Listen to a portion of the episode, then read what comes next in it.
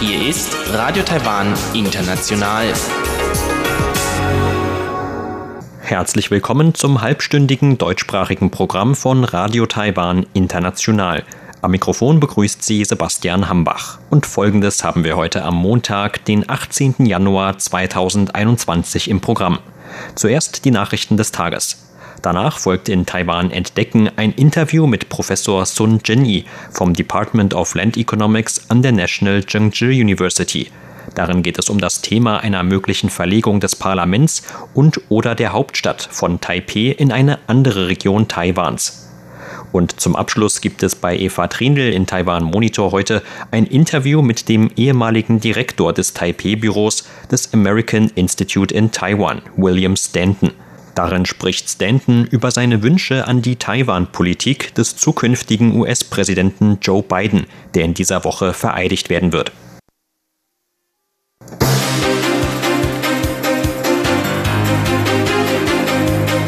Sie hören die Tagesnachrichten von Radio Taiwan International. Der Überblick. Behörde bestätigt fünften Coronavirus-Fall in Krankenhaus Infektionsherd.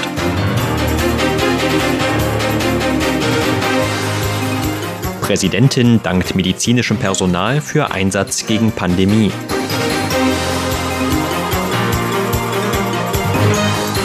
Und oberstes Gericht hebt Urteil gegen Sonnenblumenbesetzer von Regierungsgebäude auf. Die Meldungen im Einzelnen. Das Epidemie-Kommandozentrum hat heute den fünften Coronavirus-Fall in einem Infektionsherd in einem Krankenhaus in Taoyuan bestätigt. Dabei handelt es sich nach Angaben der Behörde um eine Krankenschwester, die in derselben Abteilung arbeitet wie der Arzt, der im Zentrum der Ansteckungen steht. Gesundheitsminister Chen Shih-chung sagte heute auf einer Pressekonferenz, dass die Frau am 12. Januar negativ auf eine Ansteckung getestet worden sei. Nachdem sie am 14. Januar Krankheitssymptome entwickelt habe, sei sie erneut getestet worden, dieses Mal mit einem positiven Ergebnis. Ausgangspunkt des Infektionsherds in dem Krankenhaus war laut Chen ein Arzt, der sich im Januar vermutlich bei der Behandlung eines Covid-19-Patienten angesteckt hatte. Anschließend hatte sich eine Krankenschwester angesteckt, die mit dem Arzt zusammenlebt. Letzte Woche wurden dann zwei weitere Fälle unter dem medizinischen Personal des Krankenhauses bekannt. Der Gesundheitsminister sagte zum weiteren Vorgehen,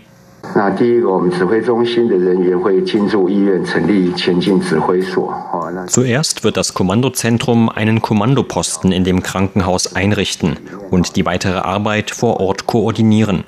Zweitens werden alle betroffenen Krankenzimmer geschlossen und die Patienten einzeln unter Quarantäne gestellt. Es folgen drittens Desinfektionsarbeiten und Sicherheitsüberprüfungen der gesamten Räumlichkeiten sowie viertens die Begutachtung durch Experten.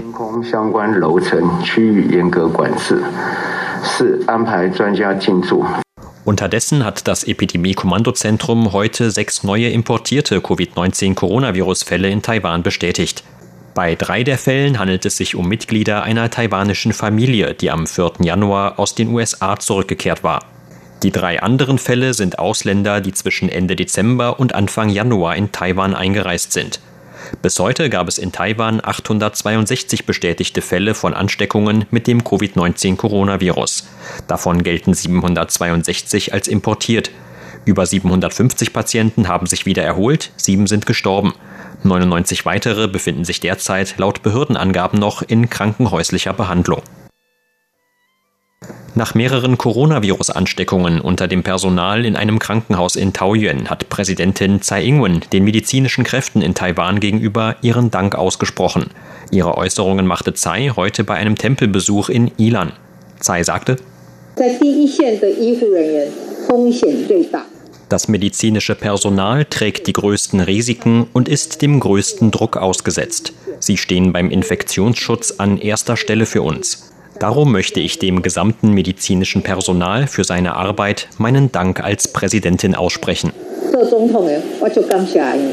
Die Präsidentin rief die Menschen im Land auch dazu auf, das Medizinpersonal mit der Einhaltung von Vorschriften zum Infektionsschutz zu unterstützen. Dazu gehörten auch das Tragen von Mundschutzen und das richtige Händewaschen. Die Situation in Taiwan sei aber weiter unter Kontrolle. Es bestehe kein Grund zur Panik, so Tsai. Taiwans Behörden hatten heute den fünften Fall eines Infektionsherz in dem Krankenhaus in Taoyuan bekannt gegeben, in dessen Mittelpunkt ein Arzt steht, der Covid-19-Patienten behandelt hatte.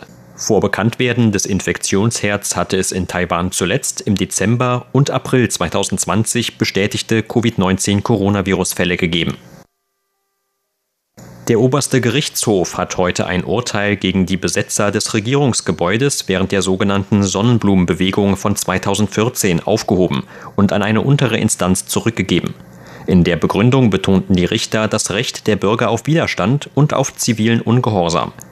Bei der sogenannten Sonnenblumenbewegung hatten Demonstranten im März 2014 aus Protest gegen die damalige Regierungspartei KMT friedlich das Parlament besetzt.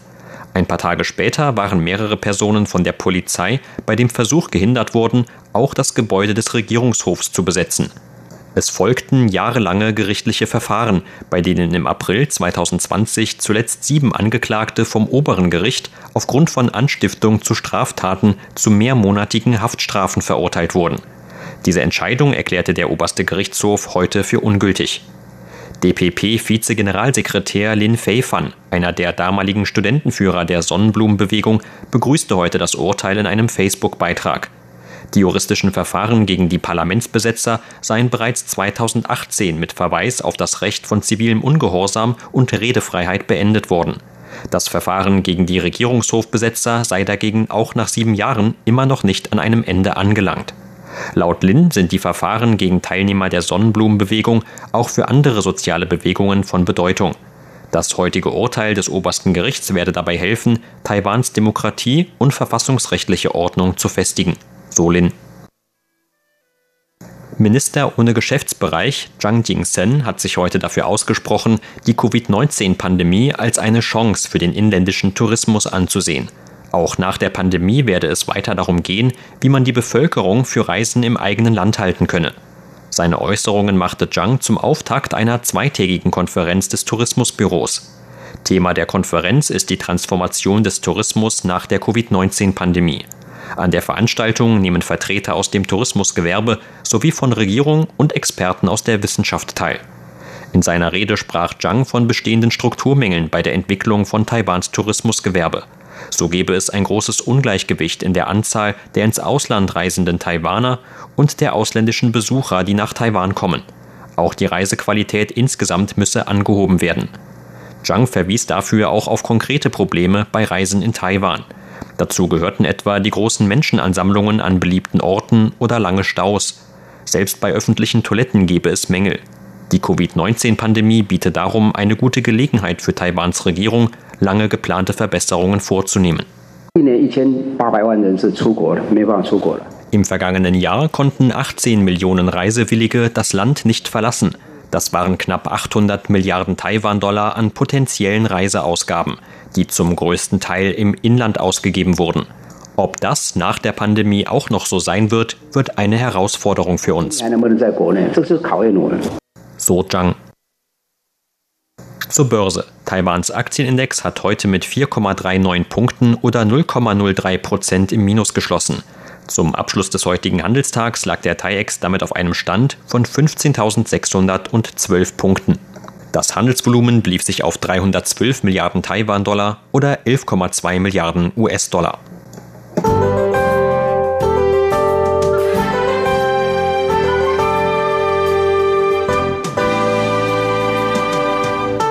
Das Wetteramt hat heute den zweiten Tag in Folge Warnhinweise für kalte Wetterbedingungen in Taiwan ausgegeben. In fast allen Landesteilen fielen die Temperaturen zeitweise auf unter 10 Grad Celsius, im Norden sogar gebietsweise auf unter 6 Grad.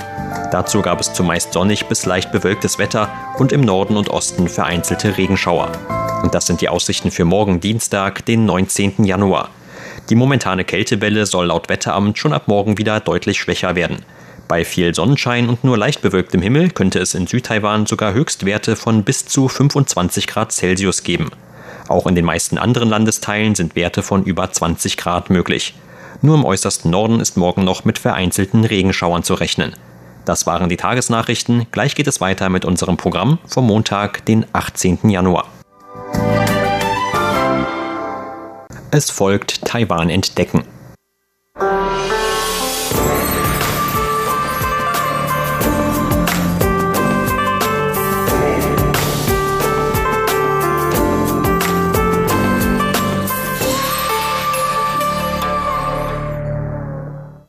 Seit vielen Jahren wird in Taiwan immer mal wieder auch über die Möglichkeit eines Umzugs des Parlaments diskutiert. Auch eine Verlegung der Hauptstadt ist immer wieder mal im Gespräch. Die derzeitige Hauptstadt Taipeh gilt als politisches, kulturelles und wirtschaftliches Zentrum Taiwans. Befürworter einer Verlegung von Hauptstadt oder den staatlichen Einrichtungen nach Mittel- oder Südtaiwan sehen darin auch eine Möglichkeit für eine gleichmäßigere Landesentwicklung. Vor kurzem sprach sich erst Parlamentspräsident Yoshi Kun wieder für einen Umzug des Legislativhofs aus, wie das Parlament in Taiwan auch genannt wird. Viele Abgeordnete bemängeln seit langem, dass die derzeitigen Räumlichkeiten mit ihrer Lage im Herzen von Taipeh zu klein seien. Doch ein Umzug von staatlichen Einrichtungen bringt auch viele Herausforderungen mit sich, ganz zu schweigen von den Überlegungen, die mit einer Hauptstadtverlegung zusammenhängen.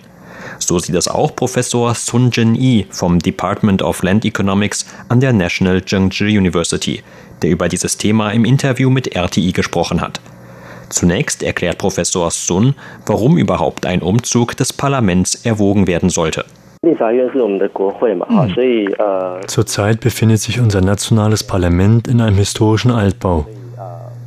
Es kommt öfter zu Reparaturarbeiten, wodurch der Raum dort noch begrenzter wird.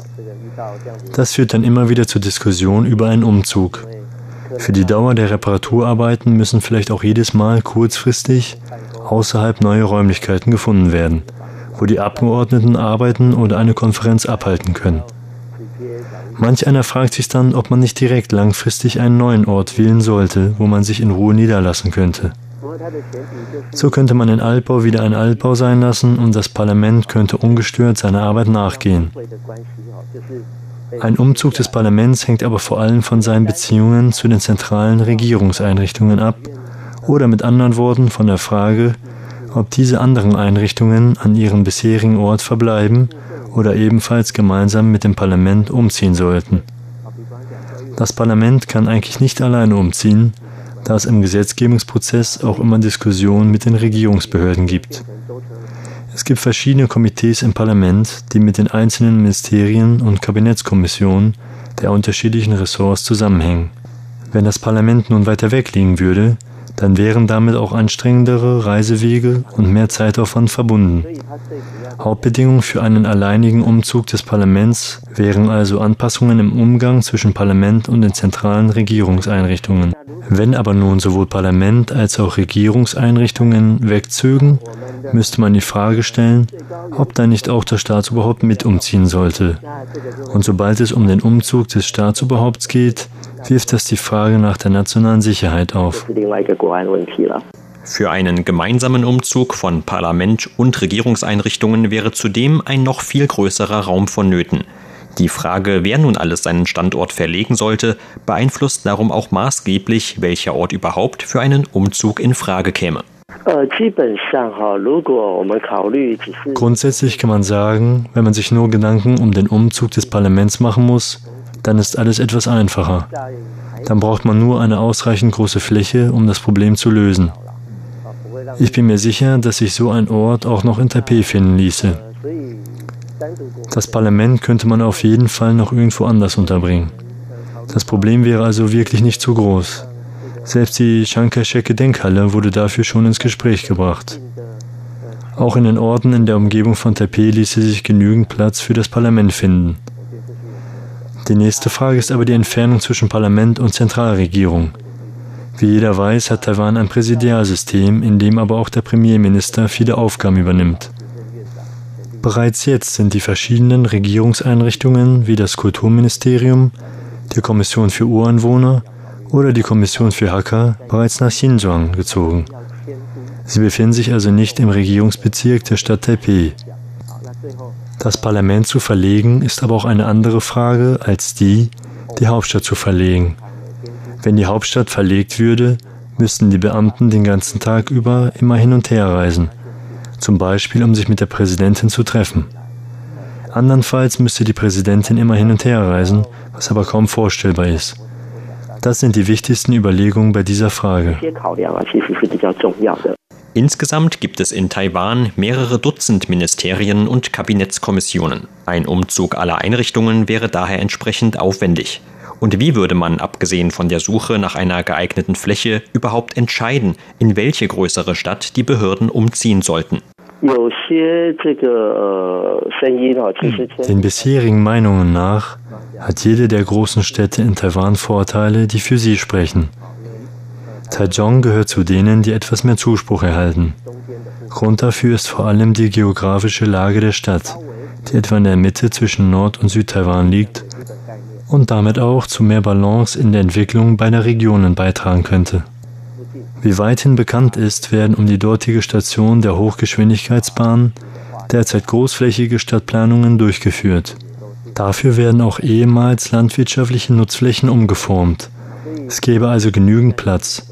Aber wenn sich einer für Taichung ausspricht, dann kommt ein anderer, der Zhanghua ins Spiel bringt. Auch in Zhanghua gibt es eine Station der Hochgeschwindigkeitsbahn. Außerdem sind die Grundstückspreise dort noch niedriger. Denn am wichtigsten für eine Verlegung der Hauptstadt sind die Verkehrsanbindungen. An zweiter Stelle kommt der Grundstückswert. Für einen Umzug braucht man immer auch ein Budget. Es geht nicht nur darum, die Regierungseinrichtungen zu verlegen. Auch die Menschen wandern mit. Man braucht also Büroräume und Schlafunterkünfte. Man muss also mit einer umfassenderen Einstellung herangehen so als ob man eine neue Stadt schaffen würde. Experten haben ausgerechnet, dass von einer Hauptstadtverlegung in Taiwan zwischen einer Million und zwei Millionen Menschen betroffen sein würden. Schließlich gibt es auch noch Überlegungen zur nationalen Sicherheit. Das betrifft sowohl den Bereich Konstruktion als auch den des Umzugs. In der staatlichen Hierarchie steht die Präsidentin an der Spitze, gefolgt vom Vizepräsidenten und dem Parlamentspräsidenten an dritter Stelle. Ich denke, dass man sich aus diesen Gründen nicht jetzt schon von vornherein auf eine bestimmte Stadt festlegen sollte. Stattdessen sollten die jeweiligen Lokalregierungen selbst ihren Hut in den Ring werfen. Sie sollten selbst ihre Vorteile darlegen. Dazu gehört auch, dass sie erklären, wie gut sie gegen Naturkatastrophen gewappnet sind. Denn in Taiwan gibt es ja Erdbeben, Taifune oder Erdrutsche. Wenn die Städte selbst unter Beachtung aller dieser Faktoren geeignete Orte finden, könnte man den besten daraus auswählen. Das wäre vielleicht etwas objektiver. Mhm. Auch in Taipeh könnten sich noch neue Möglichkeiten für einen Umzug ergeben. Zumindest falls ein anderer langjähriger Plan endlich einmal umgesetzt werden sollte, nämlich die Abschaffung des innerstädtischen Songshan-Flughafens. Tatsächlich besteht zwischen dem Thema der Hauptstadtverlegung und dem Songshan-Flughafen ein enger Zusammenhang. Denn sobald der Songshan-Flughafen wegkäme, müsste auch das Präsidialamt seinen Standort verlegen. Der Grund dafür ist, dass der Flughafen eine militärstrategische Bedeutung hat. Dort befindet sich nämlich meistens auch die Präsidentenmaschine. Viele Leute hassen diesen Flughafen. Aber andererseits ist ein Flughafen innerhalb der Hauptstadt auch wieder sehr bequem. Die ständig dort startenden und landenden Flugzeuge stellen für Taipei eigentlich eine Quelle für Luftverschmutzung und Sicherheitsbedenken dar. Außerdem wird durch den Flughafen auch die Entwicklung der Stadt in den umliegenden Bezirken eingeschränkt, weshalb die Gebäude dort alle sehr niedrig sind. Es gab früher darum auch schon das Vorhaben, zuerst das Präsidialamt zu verlegen und Parlament und Regierungsbehörden in Taipei zu belassen. Manche Leute finden Taichung auch deshalb nicht schlecht, weil es dort ebenfalls einen Flughafen gibt. Doch Flughäfen gibt es viele in Taiwan. Deshalb bin ich der Meinung, dass die jeweiligen Städte für sich selbst Werbung in der Sache machen sollten. Sollte die Hauptstadt tatsächlich einmal verlegt werden, denke ich, dass aus dem Songshan Flughafen einmal Taipeis Zentralpark werden würde. Früher hat Taipei mit dem Taipei 101 um den Rang des höchsten Gebäudes konkurriert.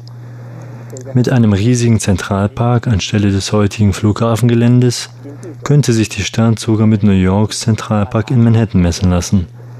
Das ist sicher auch eine Überlegung wert. Sie hörten ein Interview mit Professor Sun Jenny vom Department of Land Economics an der National Zhengzhou University.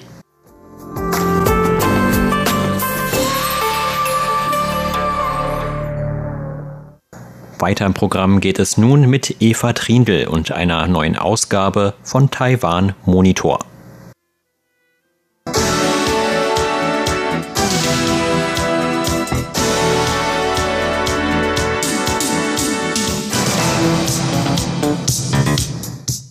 William Stanton kann auf eine über 30 Jahre lange Karriere als US-Diplomat zurückblicken. Sein letzter Posten als US-Diplomat vor seinem Ruhestand war der des Direktors des American Institute in Taiwan von 2009 bis 2012. Das American Institute in Taiwan in Taipei ist bei fehlenden diplomatischen Beziehungen zwischen Taiwan und den USA die de facto Botschaft der USA in Taiwan. Nach seinem Ruhestand war Stanton in mehreren Universitäten in Taiwan tätig. Derzeit ist er Vizepräsident der Yangming-Universität in Taipei. William Stanton hat während seiner langen Karriere als US-Diplomat viele Entwicklungen und Auf und Abs bei den Beziehungen zwischen den USA und Taiwan erlebt. Während der Trump-Regierung waren die USA näher an Taiwan gerückt. Am Mittwoch wird Joe Biden als neuer Präsident der USA vereidigt. Der frühere Direktor des American Institute in Taiwan, William Stanton, veröffentlichte Ende Dezember eine Neujahrswunschliste an Joe Biden für Taiwan. Die englischsprachige Redaktion von Radio Taiwan International sprach mit William Stanton über seine Wunschliste. Auf die Frage, welche Wünsche wohl am ehesten in Erfüllung gehen könnten, antwortete William Stanton. I think just based on my contact with Aufgrund meiner Kontakte zu gegenwärtigen und früheren Personen im US-Militär halte ich es für wahrscheinlich, dass Waffenverkäufe der USA an Taiwan fortgeführt werden. Ganz einfach, weil es offensichtlich im Interesse der USA ist, Taiwan zu unterstützen. Ich habe kürzlich eine Stellungnahme des japanischen Verteidigungsministers gesehen, in der er darüber sprach, dass Taiwan eine rote Linie für Japan darstelle. Ich denke, dass dies auch für die USA gilt. Die USA können nicht einfach kapitulieren und Ostasien aufgeben. Die USA können nicht die Zukunft und Sicherheit Taiwan ignorieren. In dieser Hinsicht bin ich recht optimistisch. Man wird auch sehen, wie sich das mit dem Schweinefleischimport weiterentwickelt aber ich war immer der Meinung, dass ein Handelsabkommen mit Taiwan im Interesse der USA ist. Denn es stärkt die Beziehungen und die meisten Handelsabkommen der USA basieren nicht auf wirtschaftlichen Fragen.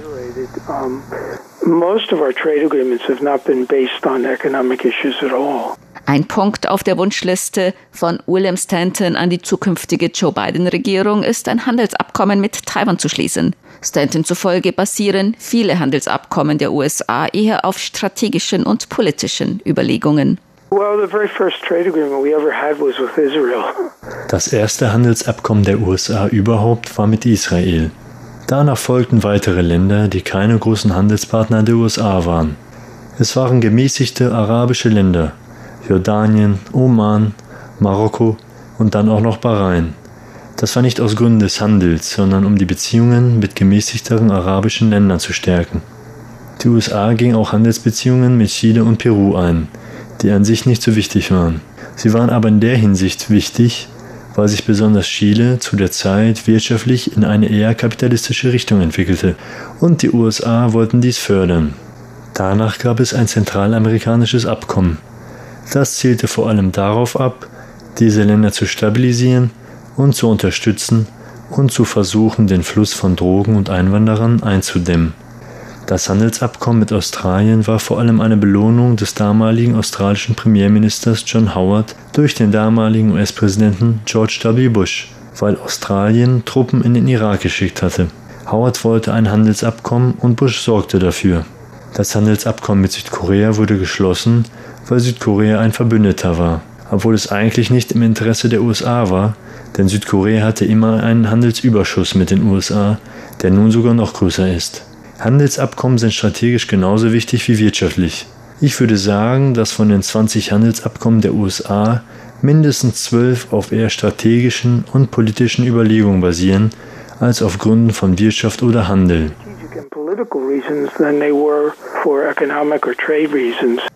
Am 1. Januar dieses Jahres hat Taiwan das Einfuhrverbot von Schweinefleisch mit Rückständen des Futtermittelzusatzes Ractopamin aus den USA aufgehoben. Dieses Einfuhrverbot galt als größtes Hindernis bei Handelsgesprächen mit den USA. Die Opposition und Schweinezüchter haben gegen die Öffnung protestiert. Die Oppositionspartei KMT plant nun ein Referendum zu diesem Thema. Auf die Frage, ob die Öffnung Taiwans für Schweinefleisch aus den USA mit Rückständen des Futtermittelzusatzes Ractopamin den Weg für ein Handelsabkommen zwischen Taiwan und den USA ebnen wird, antwortete William Stanton.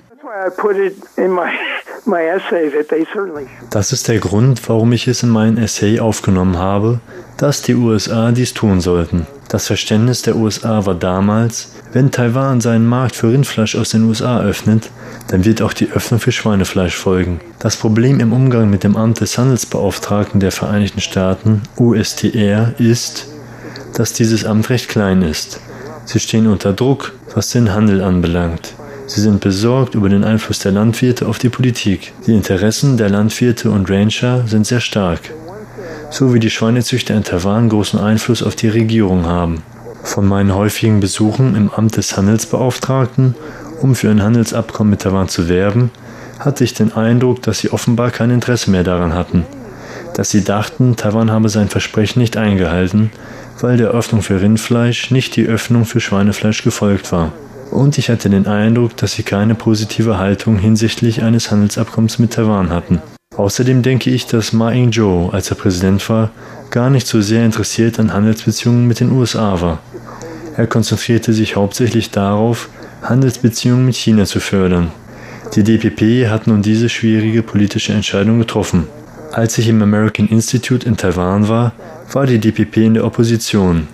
Die DPP war damals gegen die Öffnung Taiwans für Schweinefleisch aus den USA, weil sie die Schweinezüchter nicht verprellen wollten. Und die Regierungspartei Kuomintang sagte, wir können es nicht tun, weil die DPP, weil die Opposition dagegen ist. Viele KMT-Politiker haben damals gesagt, dass das Fleisch aus den USA kein Problem darstellt und hohen Standards gerecht wird. Jetzt, wo sie nicht mehr in der Regierung sind, unterstützen sie die Proteste gegen die Einfuhr von angeblich giftigem Fleisch aus den USA. Aber es ist auch möglich, dass das Referendum nicht erfolgreich ist. Als ich im American Institute in Taiwan war, gab ich Journalisten eine Liste mit Zusätzen, die in Taiwan erlaubt waren. Es war eine lange Liste mit Pestiziden, Düngemittel, Pflanzenschutzmittel. Viele in Taiwan denken, dass taiwanische Lebensmittel völlig sauber seien, aber das stimmt so nicht. Ich denke, sie werden nur nicht zu sorgfältig kontrolliert.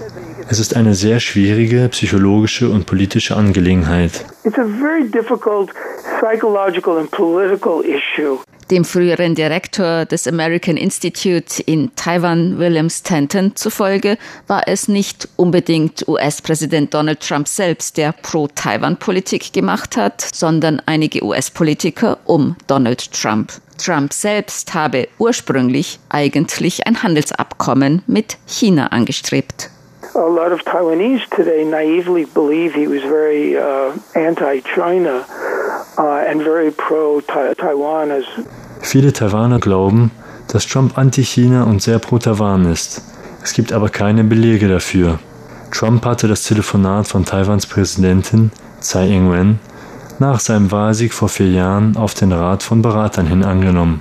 Alle positiven Initiativen während der Trump-Regierung kamen von Leuten in seiner Nähe.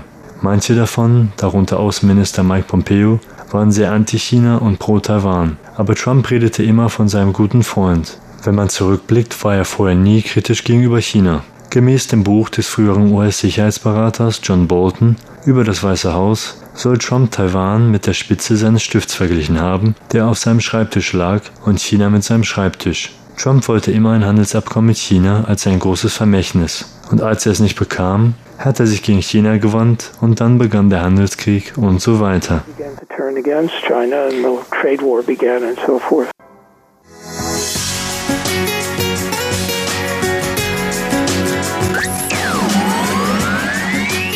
Radio Taiwan, international aus Taipeh.